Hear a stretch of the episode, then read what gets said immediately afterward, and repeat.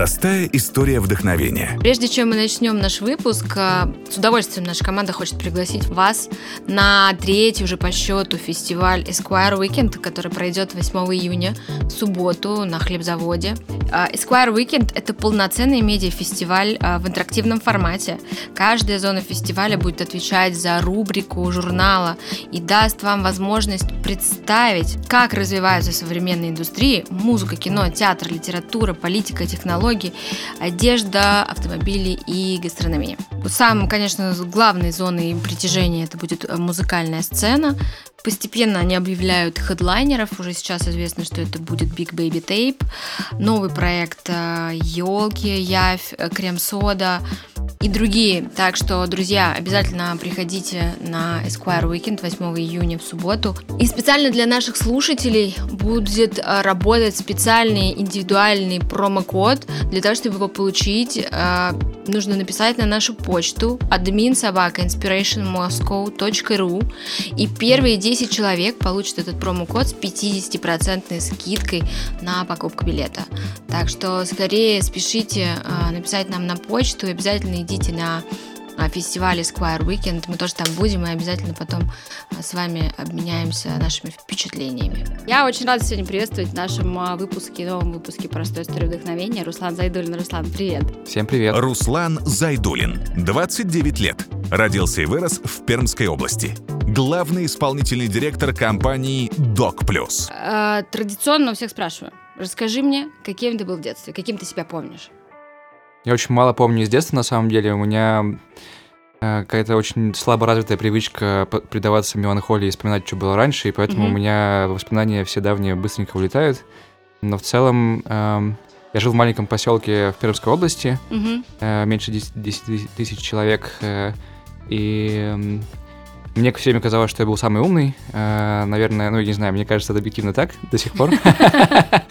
Эм, но, но при этом э, я был еще, я, я не был таким задротом, отличником, которого все не любят. Э, я старался быть э, наоборот, веселым, там, доводить учителей и так далее, и поэтому я, не знаю, мне кажется, идеальное описание — это, типа, какой-то такой маленький attention whore, который э, пытался внимание к себе привлечь mm-hmm. э, шутовством всяким. Я постоянно срывал уроки, доводил учителей до слез. Э, на меня прощали за то, что я был золотой медалист. Обалдеть. То есть ты пользовался своим умом, да? Пользовался. А ты эм, когда ты переехал в Москву? А, когда я поступил на физтех. А, то есть ты все, ну, все детство, получается, угу. прожил там, и ты уч, учился на физтехе? Да. Классно. Да, команда КВН такая есть в физтех? Есть. Да. Знаю оттуда некоторых людей. Да, прикольно. У тебя, кстати, даже очки там, как у чуваков а, из этой команды. Мы оптово закупаем на, на весь физтех да. просто, чтобы подешевле. А, слушай, и ты поступил в универ. Какие у тебя вообще цели были, когда ты переезжал в Москву? Твои первые впечатления от Москвы? Ты вот э, типа из маленькой, из маль... как правильно, деревня, да, ты сказал? Поселок. Поселок, да. да. У меня была цель, э, одна из главных целей была свалить из поселка. Угу. Очень хотелось свалить э, класс седьмого. Угу. Э, ну, это такой стандартный юношеский романтизм, что где-то есть большой мир красивый, а я тут в какой-то деревне живу. Э, ну и, и, и до того, как я начал учиться на физтехе, мне казалось, что физтех это вот что романтичное, научное, sci-fi, угу. э, буду делать э, науку как молодой ученый. У меня это желание пропало в первой неделе, наверное, полторы посещения занятий. Эм, через две недели я перестал посещать почти все лекции и понял, что наука не мое. Да ну. А, а у тебя было такое представление, связанное с, там, с кино с каким-то или... Ну, оно было, да, просто выдуманным, не знаю, из книжек mm-hmm. какой-нибудь научной фантастики и прочего. Эм, но когда приезжаешь на физтех, понимаешь, что там такие же люди, как и ты, mm-hmm. которые при этом в основном э, не учатся, а, а гамуют, э, бухают, веселятся. Mm-hmm. Что чем, в общем-то, и занялся, что, в общем-то, науке и мешало. Слушай, а еще раз, а еще вопрос про твои такие ожидания. Ты хотел заниматься наукой, а вот э, конкретно у тебя была там, я не знаю, кто-то хочет что-то придумать, разработать, открытие какое-то или еще что-то? Нет, у меня не было какой-то долгосрочной юношеской цели, что я вот э, что, что, чтобы в 16 лет понимать, что я вот хочу 30 лет mm-hmm. заниматься этим, решить проблему какую-нибудь или теорему mm-hmm. доказать. Вообще нет, хотел э, э, из маленького места попасть в большое место, найти новых э, друзей, людей, mm-hmm. понять, как все это работает, и уже потом определиться, что я хочу делать. Mm-hmm. А ты переехал, а родители остались, семья да. там, да? Да. И как ты скучал? Ну, первое время нет. Угу. А, а, а, а чем дальше, тем чем дольше. Тем, чем дольше, тем больше тем скучаю, больше скучаю да. да. Ну да, это всегда там, чем взрослее становишься, совсем по-другому ко всему относишься. Так вот, в итоге ты приехал, начал бухать. То есть Москва для тебя в итоге это была не наука, а тус тусовки. Ну, э, там, с большой звездочкой, что это все-таки физтех, и поэтому mm-hmm. это не Москва, а Долгопрудный. А, и, да. и в Москве я почти не бывал, на самом деле. Это mm-hmm. очень смешной факт, потому что Весь тут городок физтех, э, кроме пары корпусов, находится в, рядом с общагами uh-huh. долгопрудным, и поэтому ты просто в тапочках условно идешь на, на пары и возвращаешься uh-huh. обратно. Uh-huh. И несмотря на то, что Москва находится в получасе езды на электричке, uh-huh. мне кажется, я за первый курс там в Москве был, не знаю, раза два, наверное. Uh-huh. Я не помню уже точно, но мы не, не ездили туда часто. Uh-huh. Сидели за компами, пили, играли в доту uh-huh. и, и занимались всякой фигней. Ну, естественно, сдавали экзамены, как-то получалось еще более-менее хорошо учиться все равно. А, ни для кого не секрет, что э, в нашей стране вообще научные работники, э, точные науки, ну, малооплачиваемые, как мне кажется. Факт. Факт. А, ты шел, ну, как бы считается, что мальчики, они должны пойти выбрать ту профессию, которая в итоге будет их кормить. То есть ты заведомо как бы пошел на ту профессию, где хорошо зарабатывать, а, ну, это типа 5%, мне кажется, даже если, может быть, и меньше, да? А, как а, твоя семья к этому отнеслась? Или, ну, как бы все, все твое окружение, они в итоге смогли чего-то добиться? Или, или ты с точки зрения денег? Ну да.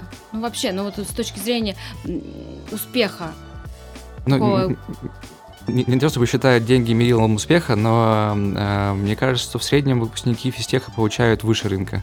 Да? Ну, потому что много, большинство из них не, не, не продолжают работать научными сотрудниками или наукой заниматься. Оттуда uh-huh. там очень хорошая школа программистов, uh-huh. там очень хорошая э, школа э, будущих финансистов, которые идут в консалтинг, в IB и так далее. Uh-huh.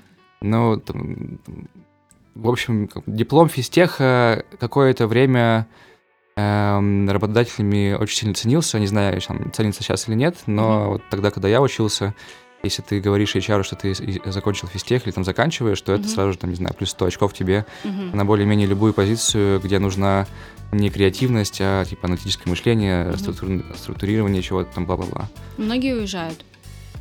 Совсем мало, мне кажется. Ну, то есть у меня из всего моего круга, не знаю, человек пять, которые уехали на PhD в Европу или в Америку, mm-hmm. но они, я не знаю, мне кажется, что это несколько процентов. А спиваются многие? Ни, ни одного не знаю. Класс, вот это, это круто. Зато некоторые сходят с ума. Да? Это такая стандартная тема, для, которая обсуждается, когда упоминается физтех. Кем-то не из физтех, это то, что э, я, до сих пор не знаю, правда это или нет, но, но вроде бы как э, в Долгопрудном в психиатрической больнице есть прям эм, запасенные места для физтехов, потому что они всегда вот каждый год занимаются. Обалдеть. У меня есть про это моя любимая маленькая история. Э, я заселился в новую комнату общежития, угу. по моему курсе на третьем. И день на третий нашей жизни там э, к нам заходит какой-то парень учиться, знакомиться с нами, мы говорим, что ты хочешь? Он говорит, ну вот просто я здесь жил в прошлом году, хотел узнать, кто теперь на моем месте живет, просто познакомиться. Mm-hmm. Мы с вами посидел, попил чай, Э, и ушел э, вежливо, приятно, пообщались. Mm-hmm. Я после этого пошел на пару, иду в наушниках и смотрю, мимо меня пролетает камень прямо рядом с моей головой. Я оборачиваюсь, этот чувак стоит на козырьке общежития и по всем бросает камнями, по машинам, по людям, и что-то там кричит. А начальник охраны физтеха пытается его снять, кричит ему, сынок, сынок, давай, успокойся, слезай. И вот это продолжалось какое-то время. Казалось, что чувака вот, э, у него был академ, где он полгода э, лечился, mm-hmm. вышел, и прошло, прошла буквально неделя учебного курса, и он опять сразу же А с чем это сдал. связано? Не знаю, мне кажется... там что-то, что не знаю мы? Обычные люди. Я не могу рассказывать. Почему так? Почему, ну, если такая статистика? Ну, я, реально статистики никто не знает, потому что там вполне очевидно, что сам физтех официально ну, ее не, не раскрывает. какие-то Это все-таки анекдотические случаи, но Э, ну, почему? Потому что на физтех отбирают, э, э, там хорошая система отбора действительно там талантливых угу. э, физиков, математиков, э, многие, многих из которых можно с чистой совестью обозначить как задроты, которые, mm не знаю, раньше не умеют социализироваться, не умеют или не умели заботиться о себе самостоятельно. Mm-hmm. Плюс они, скорее всего, в школе были всегда э, с большим отрывом самые крутые, а тут они попали в тусовку таких же чуваков э, и, и, и совершенно не, не обязательно выделяются.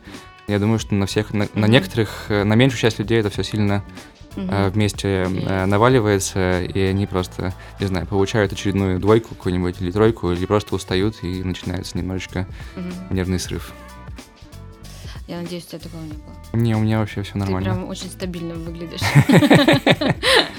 А, расскажи, а, что было дальше? Как ты, в общем, вышел ли ты из э, разгульного образа жизни? Да, Справедливости ради было больше, больше игр за компом, чем регулярного образа жизни. У нас разгульный... Азартный. Да, да, да.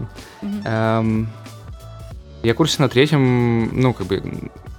У меня на курсе третьем полностью э, умерла надежда, что я вот буду продолжать как-то на какой-нибудь PhD поеду или что-нибудь такое. Я прям понял, что не хочу заниматься Давай вообще... переведем PhD, что такое для наших слушателей, которые, слушателей, которые Это типа кандидатская степень за рубежом. Или докторская, по факту.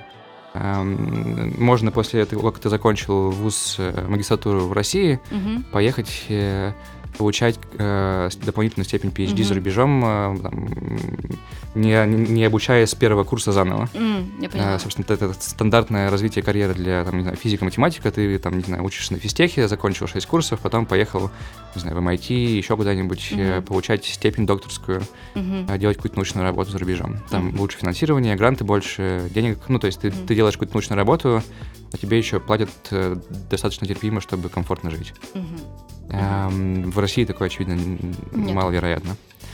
Эм, курс на третьем я начал искать, что я хочу делать в жизни, и у меня было ноль идей абсолютно.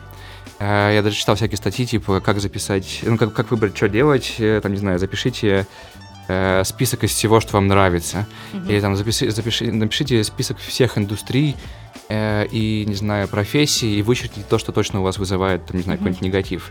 Э, у меня, кстати, смутное ощущение, что когда это делал, я медицину вычеркнул, э, а потом в нее и попал в итоге. Эм, но я более-менее понял, что, наверное, как бы, раз я не знаю, что делать, э, единственный критерий, который точно строгий, это я хотел бы зарабатывать побольше. Uh-huh. Такая стандартная юношеская аучность. Uh-huh. Я поэтому просто зашел на Headhunter и, и смотрел, какие там вакансии для людей без опыта самые дорогие. Эм, э, впервые эм, там, когда я, когда я искал, процентов 90 были менеджер, менеджер по продажам, я не знаю, сейчас так, так же или нет, uh-huh. но на, на третьем курсе реально 9 из 10 вакансий на HeadHunter были менеджеры по продажам. Я понятия не имел, что это такое. На некоторых из них писали там довольно высокий, высокую границу, uh-huh. и поэтому моей первой официальной работой за всю мою жизнь была работа менеджером по продажам. Я выдержал э, полтора дня, мне... Э, я две недели отработала, это была тоже моя первая работа. Да, мне нужно было э, продавать... Э, я вообще не знал, куда иду. Там я, я, э, меня зацепило то, что это какая-то компания, где фаундер тоже физтех. Я думаю, ну физтех, типа, не сделает же плохого. А, они продавали какие-то курсы для, для э, менеджеров, обучающие для собственников бизнеса. Я даже не знаю про что, какие-то бизнес-тренинги, короче. Я, я пришел туда, меня пособеседовали, сказали, типа, вот тебе база данных с телефонами на компакт-диске, вот тебе 500 рублей на твой телефон, э, я обзваниваю, я говорю, типа, а что я хоть продаю? Ну, типа, вот какие-то прочитай брошюры, там, не знаю, мы тебе ничего обучать, обучать особо не будем, mm-hmm. посмотрим на твои результаты первые, потом придешь, э, расскажешь, mm-hmm. решим, что с тобой делать дальше. Я позвонил в первый день часов 5-6, меня, в общем, более-менее все посылали подальше, очевидно. Эм, я подумал, ну, может быть, дальше будет лучше. На второй день опять проснулся, начал звонить, и после, не знаю, какого-то энного звонка просто э, сломал этот компакт-диск база, с базой данных и, и, и написал чувакам, типа, все, я все. Э, заработал, мне кажется, осталось рублей, там, не знаю, 100-200 на телефоне. Вот был мой первый официальный заработок. Вот, а потом случайным образом эм, обратил внимание на консалтинг. Эм, у меня в Boston Consulting Group попал а, мой однокурсник, mm-hmm. с которым я общался. И, и он рассказывал про свою работу, что там можно вот без опыта устроиться сначала стажером там на несколько месяцев, mm-hmm. но потом тебя сразу делает э, аналитиком с по-моему, тогда это была зарплата что-то типа 120 тысяч, 100-120 тысяч на руки сразу же на угу. через три месяца, что для четверокурсника звучит как божественная жизнь. Вообще, Зачем, да, о чем еще мечтать?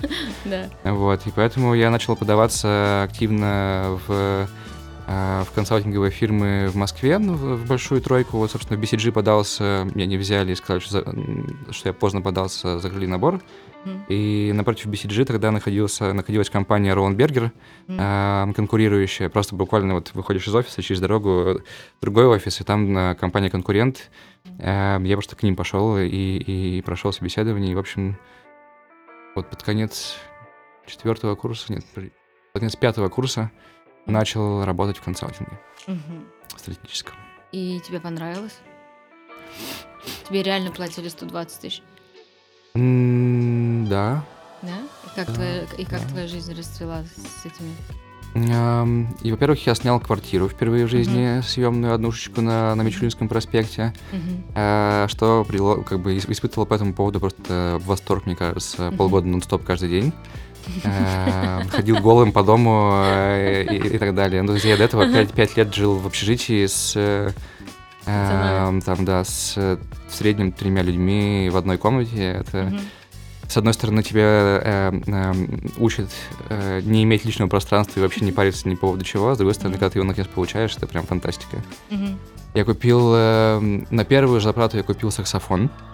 У меня была детская э, э, мечта научиться играть на саксофоне, mm-hmm. поэтому я его сразу же купил, э, занимался года полтора э, раз в неделю а потом перестал, потому что это не самый простой инструмент. Это инструмент, на котором не так просто играть, когда душе вздумается, потому что он настолько гром, громкий, что когда я занимался дома, в квартире, ко мне приходили соседи сверху, снизу, из другого подъезда, и стучали и, и говорили, что мы рады за тебя, э, ну, что ты как бы э, следуешь своей мечте, но в целом слишком громко, и ты не очень хорошо пока играешь, поэтому не могу ты уйти куда-нибудь. Ага, и что ты делал? Ну, я занимался на реп-базе, но mm-hmm. на, на, на каждый вечер, э, ну, чтобы ты, ты хочешь играть на чем-то, что вот, типа, у тебя душа mm-hmm. Захотела, ну, понятно, и ты сразу да, взял это. Вот с саксофоном так не получалось, и это у меня мотивация uh-huh. э, исчезла. Ну и как бы я закрыл детский, детский гештальт, детское uh-huh. желание и, и был рад. Ну хорошо, дальше э, ты закончил универ. Да. А, как в итоге ты пришел э, к тому, что есть у тебя сейчас? Это, а, как правильно сказать, программа, сайт, э, что, что, что, что это, как правильно назови? Это, Меди...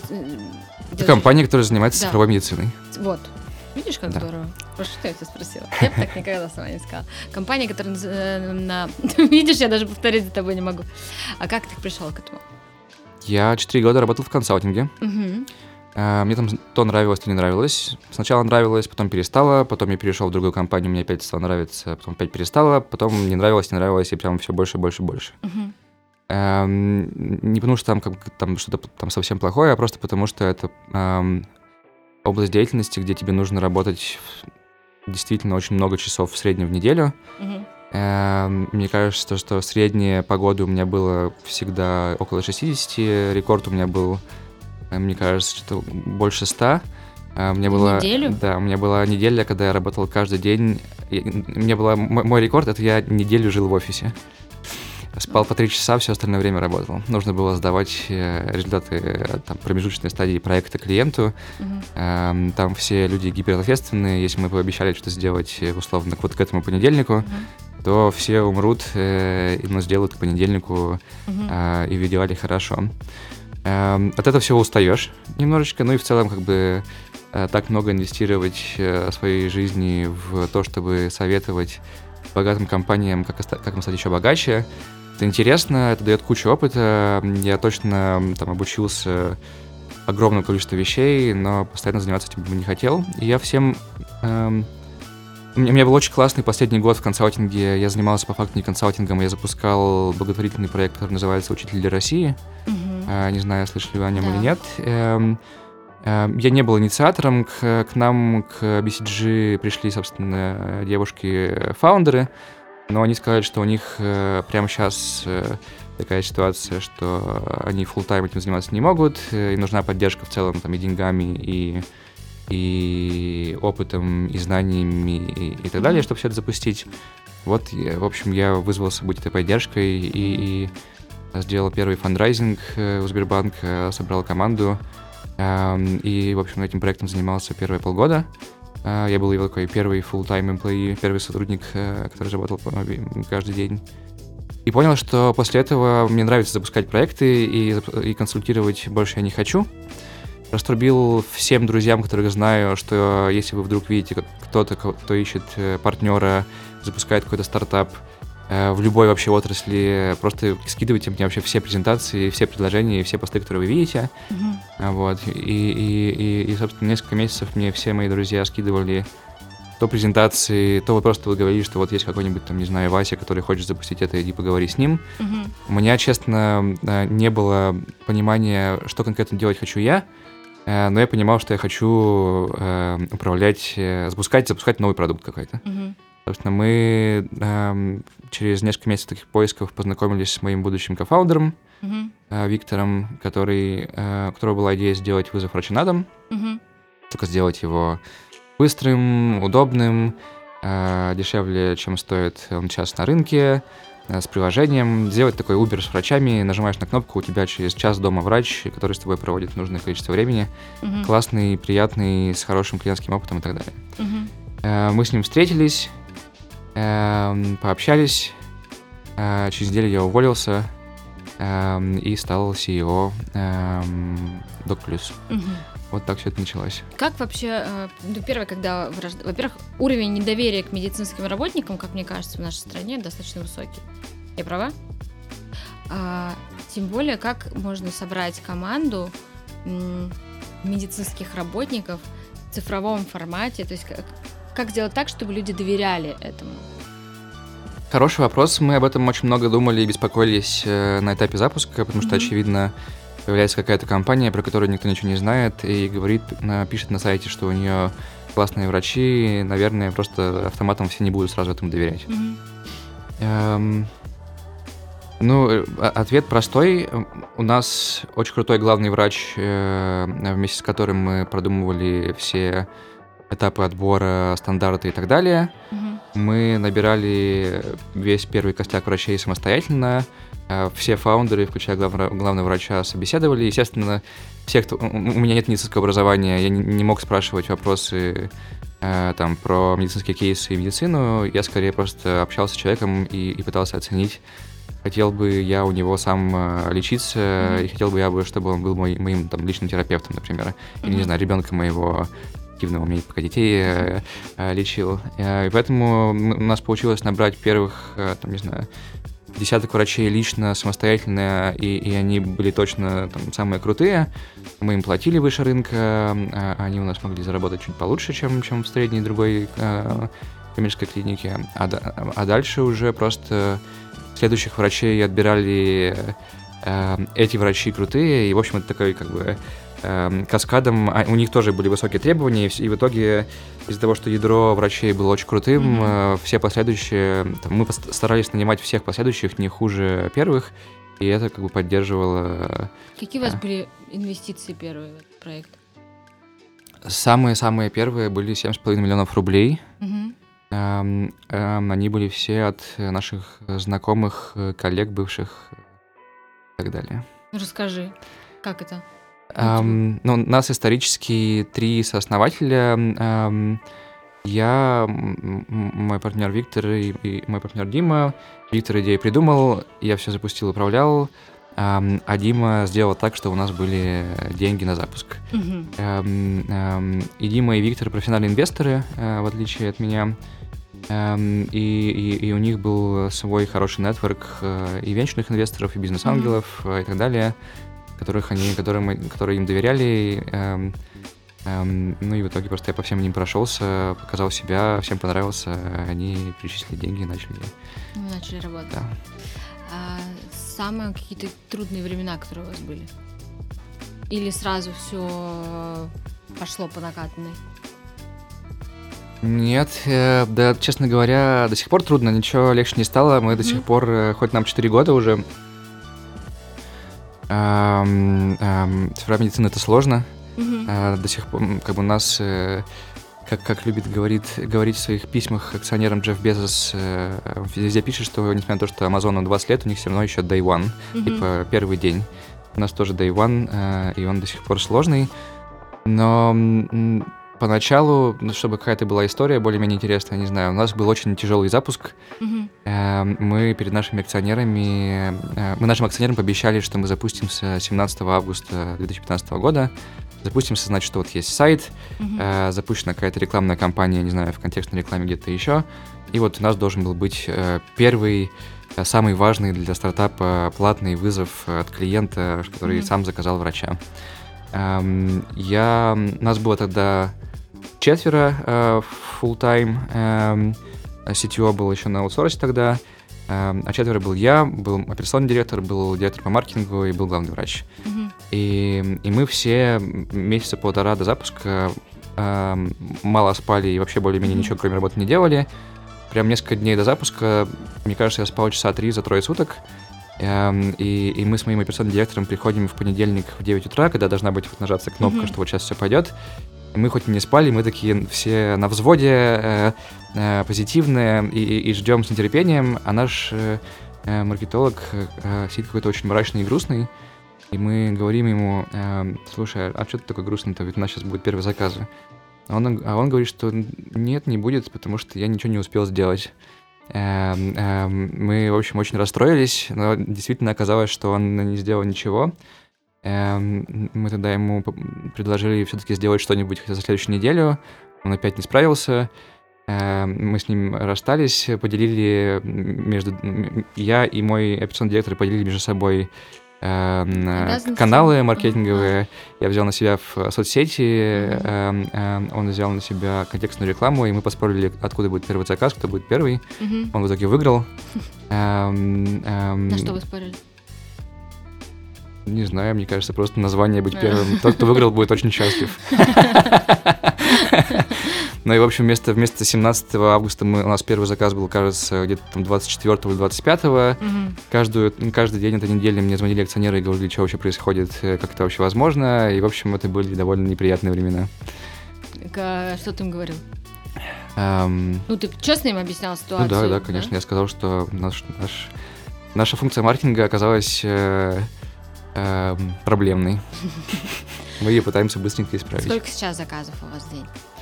Эм, зимой до 500. сейчас сезон уже закончился, поэтому 100-150 в день примерно. Сколько стоит вызов врача? 2 900, самый базовый. Самый базовый. То есть это могут быть это и педиатры, и... Базовый терапевт-педиатр, эм, есть еще лор и медсестра на дом, эм, но там важный комментарий. Мы давно уже не, там, не вызов врача на дом просто. Мгм. Мы э, где-то через год поняли, что мы хотим делать гораздо э, там, более амбициозную стратегию, и мы начали называть себя мобильной клиникой. Мгм. Мобильная клиника, эм, если совсем простыми словами, мы хотим сделать приложение, э, которое будет э, у всех э, скачано в смартфонах, в которое люди будут заходить э, вне зависимости от того, какой у них вопрос касательно здоровья. Вот Что-то Мгм. заболело, или ты хо- хочешь понять, что с тобой происходит, или с твоим близким, ты Мгм. заходишь в приложение, описываешь э, э, в чатике, например, э, да, свои симптомы. У нас там есть э, искусственный интеллект, который умеет э, задавать дополнительные вопросы, собирать симптомы и так далее, симптом-чекер. Дальше мы тебе предложим, поняв, что с тобой происходит, мы можем тебе сказать, типа, сказать, там, давай, чтобы пока сэкономить твое время и не идти в клинику, ты проконсультируешься онлайн вот с этим, не знаю, неврологом. Мгм. Если дальше будет необходимо все-таки какое-то офлайн посещение, эм, то мы тебя онлайн запишем вот в эту клинику. Анализы можно сдать тоже через приложение, вызвать медсестру или в, там, в лабораторию Мгм. сходить по промокоду.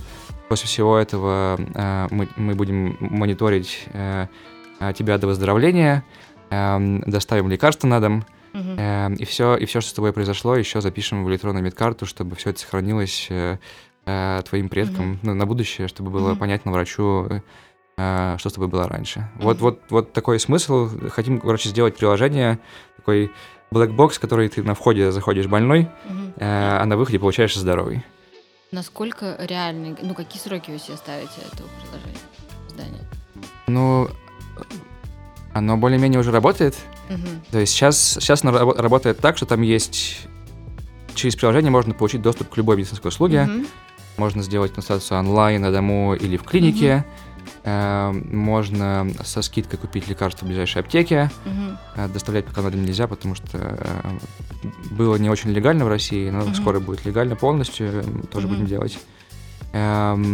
Эм, а, ну то есть сейчас как бы модель это вся работает. Работает, у работает. У нас суммарно за три с половиной года было примерно 250 тысяч консультаций на дому и онлайн. Угу. Эм, сейчас мы это начали все еще оформлять. Э, если раньше это были просто вот, когда ты из своего кармана платишь за, за угу. отдельную услугу, сейчас мы это делаем как страховку. Угу. Два месяца назад запустили ДМС, э, добровольное медицинское страхование, в партнерстве с Ренессансом. Угу. Эм, сделали страховку, которую можно и, и физикам купить, и, и компаниям эм, которые просто там, дешевле, э, чуть дешевле аналогов. Эм, полностью можно управлять ей через мобильное приложение. Э, там вам выделяется личный врач, который mm-hmm. следит за вами, что все хорошо, и смотрит, чтобы вам не назначили лишнего. Mm-hmm. Эм, ну, в общем, такая типа mobile first э, оцифрованная страховка, которая о тебе заботится удобнее, mm-hmm. быстрее, дешевле, классно и так далее. Насколько вам доверяют? Ну вот э, просто медицинских там клиник, Э, ну, это огромный рынок. Насколько вы чувствуете себя уверенно, будучи цифровым, да, ну, первыми, по сути, в этой индустрии в таком формате? Ну, эм, то, что мы сами не традиционная клиника, какой-то части клиентов, э, у какой-то части клиентов вызывает вопросы. То есть, на самом деле, формально мы лицензированная клиника, у нас есть клиника, угу. там сидят врачи, которые оказывают услуги онлайн, угу. там вся мед- медадминистрация наша, но мы там не ведем приемы просто, мы прием угу. на офлайн делаем через партнеров. Э, но да, но то, что, то, что да, приставка цифровой для условно, для более молодой аудитории и более современной это что-то интересное, хотим попробовать. Mm-hmm. Для тех, кто повзрослее, какая-то клиника в смартфоне, это типа наверняка э, какая-то магия и, и, и, и, и, и ерунда, лучше пойду в стандартную классическую mm-hmm. в офлайн. Но это потихоньку меняется. То же самое было с ритейлом, когда появились онлайн-магазины, не знаю, одежды. Ну да. Все говорили, типа, как что за бред, типа, ты даже не можешь посмотреть, что ты покупаешь, и, помер... и померить на себе. В итоге там, даже в России уже онлайн-ритейл это процентов 10, в некоторых странах э, других там процентов 20. Он далек еще даже от половины, mm-hmm. но при этом э, это там, гигантский рынок, всем понятно и так далее. Вот цифровая медицина э, сильно позже начала свой путь, чем, чем, чем ритейл. Она начала оцифровываться так довольно интенсивно. Не знаю, Слушай, мне кажется, лет пять назад.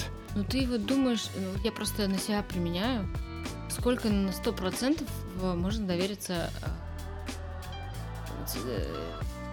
роботу, который э, считывает какие-то... А если я забыла что-то, вот врач, он же может посмотреть на меня, и там я что-то забуду сказать, он, он тебе скажет, что у тебя там-то не болит, и ты такой, точно, у меня там нога стреляла, я не знаю, я забыла вам сказать.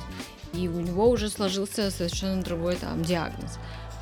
Насколько реально можно... Э, ну, мы пока врача никак не заменяем и, да, и даже не пытаемся. Мы mm-hmm с помощью там, того же чат-бота, который симптомы собирает автоматически, mm-hmm. мы не заменяем врача, а помогаем врачу. Mm-hmm. Эм, сбор анамнеза, эм, там, это, не знаю, если консультация длится, например, минут 20, э, э, если врач вам прям хорошо время уделяет, то сбор анамнеза это минут 5-7, mm-hmm. если прям подробно спрашивать и так далее.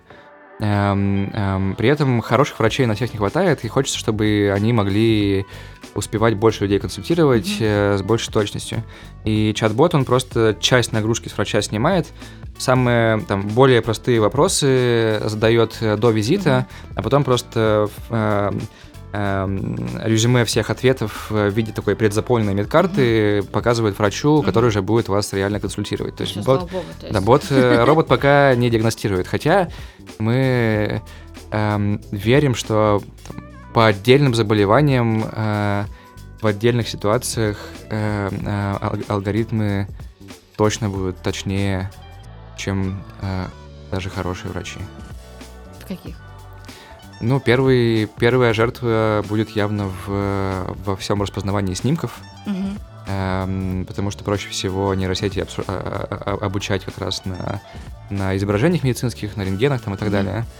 Есть э, Пока алгоритмы далеки, чтобы там, полностью заменить рентгенолога, mm-hmm. там, функционального диагноста, но по отдельным э, заболеваниям, типа, не знаю, да, там, э, точность нахождения какой-нибудь конкретной опухоли в легких, я не знаю, э, э, точность определения э, там, вероятности рака по снимку и какого. По отдельным таким заболеваниям а, алгоритмы уже там, кажется, по тем... И, и, если считать, что те исследования, которые публикуют э, научные институты медицинские и разработчики этих алгоритмов верные, э, и нормально организованы, то они точнее, чем даже не один врач, а вот там, если там они собирают, не знаю, десяток врачей, хороших, прям mm-hmm. самых классных, им показывают снимки, потом показывают снимки алгоритму, mm-hmm. по, вот по отдельным э, заболеваниям алгоритмы выигрывают.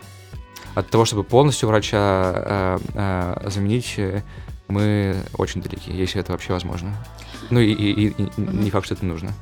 А знаешь, у меня, э, если все-таки уйти от, э, сейчас мы говорили про сам проект, про саму компанию, вот э, ты обозначил, что в принципе тебе было все равно, э, в какой сфере будет э, этот стартап и то, чем ты будешь заниматься. В итоге ты занимаешься уже 4 года, правильно? Верно. Насколько это оказалось, ну, ты прям погрузился в медицину, тебе там классно, тебе по кайфу, или все-таки, ну, просто так сложилось?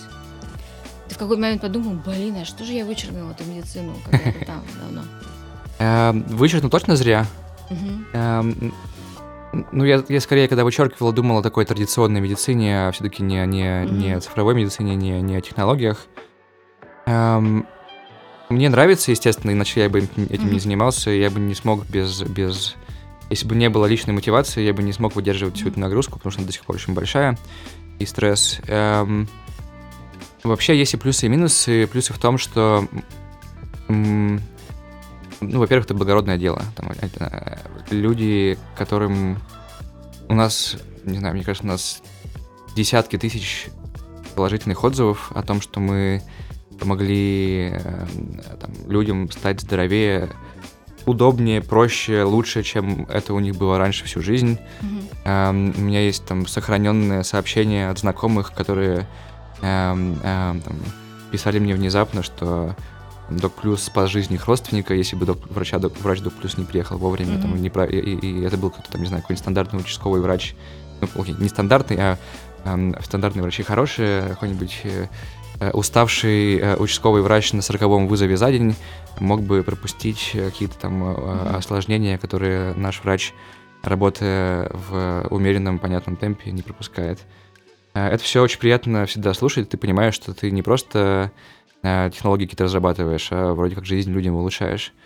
Эм, плюс с точки зрения технологий и, и какого-то там видения миссии – вот у нас есть команда, которая занимается э, машинным обучением, э, искусственным интеллектом. Мне не очень нравится фраза искусственный, искусственный интеллект, потому что там его нету. Э, они пытаются создать алгоритмы, ну, продукты, которые позволят повысить качество работы э, не одной клиники, там, не одного врача, а, а, а там всей системы здравоохранения в целом, например. То есть мы разрабатываем штуки, которые э, проверяют автоматически качество э, оказанной медицинской услуги. Э, указывают, вот там, врач прям записал в медкарту э, симптомы, диагноз, план лечения, mm-hmm. алгоритм сразу говорит, э, с вероятностью 90% в диагнозе ошибка. Проверьте, пожалуйста, вручную и отсылает медкарту на проверку mm-hmm. дополнительным экспертам. Это сейчас уже так работает. А вообще хочется сделать систему, которая прям из, из, исходя из всех исследований, которые есть в мире, исходя из всех знаний врачебных э, и так далее, подсказывает врачу, эм, эм, где может быть ошибка. Она не может быть, не может его заменить, но она сможет сказать, mm-hmm. Смотри, там, обычно вот с такими симптомами, вот из всего, что я знаю про этого пациента, кажется, что вот этот диагноз менее вероятен, чем вот этот вот. Подумай еще раз. Mm-hmm. А, вот, такую штуку мы разрабатываем. Если мы ее сделаем, и если получится сделать так, как мы хотим, мне кажется, что это просто какая-то супер крутая разработка не то что на, на российском, но на международном уровне. Э, такие системы есть, там, например, по онкологии, всем известный или э, распиаренный IBM Watson. Э, но мы это делаем именно в первичной медпомощи, в терапии, в педиатрии, вот там как точка входа такая. Mm. Э, ну и, и это круто, если у нас это получится, это, это мотивирует всю команду, то есть у нас прям это такие полноценные исследования, мы инвестируем в многолетние разработки, угу. которые, э, если получится, э, будет супер круто, а если не получится, то ну, было весело в процессе. А минусы? Минусы... Эм, ну, врачи это специфические люди. Угу. понятно, почему они действительно там больше всех других профессий инвестируют в свое образование. Угу. На врача нужно дольше учиться. Это, очевидно, гораздо более стрессовая работа, особенно если ты, ты эм, эм, ну, зависит от специальности врача, конечно, но в целом ты имеешь каждый день дело со здоровьем человека, он, там, они умирают, они ты их спасаешь, ты, иногда их ты не спасаешь. Ну и, в общем, это все делает врачей, э, они, естественно, все разные, но есть некий такой характер профессии, они очень гордые, mm-hmm. такие недоверчивые, и поэтому, когда ты к ним приходишь сначала с какими-то своими инновационными идеями технологическими, mm-hmm. подавляющее большинство их э, говорят, мальчик, ты кто? И, и, и больше с тобой не разговаривают. Но у нас это получается довольно успешно менять. Ну, то есть э, а как, реаг... вот как реагируешь ты, когда тебе говорят, мальчик, ты кто? Твоя вообще реакция? Как часто ты это слышал? И как вообще достойно выйти из этой ситуации? Um, ну, вот, вот прям в такой формулировке, конечно, не очень часто, но у меня, у меня были встречи, когда наши потенциальные партнеры э, спрашивали, есть ли у нас медицинское образование. Mm-hmm. Мы говорили нет, и они вставали и уходили сразу же. А такое было. Um, Что ты делаешь? такой, типа... Я говорю, ну, окей. Э, не, у меня вообще нет... Э, э, развитие собственного стартапа довольно быстро выращивает в тебе такую толстокожесть, правильно. Не то, что я как бы терплю, а внутри плачу, а мне как бы реально пофигу. Эм, ну, то есть я знаю, почему мы это делаем. Эм, неприятно, когда... Гораздо более неприятно, если ты приходишь к человеку, и он рационально, структурированно и обоснованно раскатывает твое решение по полу. Uh-huh. Не просто типа вы лохи, как бы что пришли, а uh-huh. типа вот он говорит, почему там, это не работает, это плохо, это плохо. Вот это, если ты приходишь на такую встречу uh-huh. э, э, и тебя критикуют правильно, с одной стороны, это полезно, с другой стороны, ты понимаешь, что ты об этом не подумал, это всегда uh-huh. неприятно. Как а, часто такое происходило с вами? Да почти по всем продуктам новым, которые мы запускаем, естественно, какой-то есть период, mm-hmm. э, первые, не знаю, полгода, когда мы приходим, что-то рассказываем, и нам говорят, типа, парни, ну это там, что-то вы из космоса какие-то идеи придумали. Mm-hmm. Э, в этом почти всегда есть какая-то доля, доля истины. Вся, вся, там, весь инновационный процесс построен так, что там есть условно вот эти дата-сайентисты и, и математики, и физики, и там врачи наиболее инновационные помоложе, которые тоже у нас есть в штате, mm-hmm. которые занимаются разработкой всех этих решений. Потом мы приходим к врачам, которые более опытные, которые там, не знаю, из больших клиник, из Минздрава, еще откуда-то, рассказываем наши идеи. И вот через процесс их обсуждения, где мы говорим, типа, надо сделать так, они говорят, нет, так нельзя, никогда не получится, надо делать по-другому, рождается что-то компромиссное, которое в итоге и инновационное, и нормально встраивается в текущую систему, потому что, очевидно, делать какие-то инновации, которые текущей системе не нужны, бессмысленно. Угу. Слушай, а, опять вернемся к тебе, лично к тебе.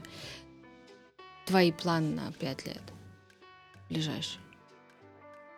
Um, сделать Док Плюс э, международной компанией, чем уже довольно активно занимаюсь.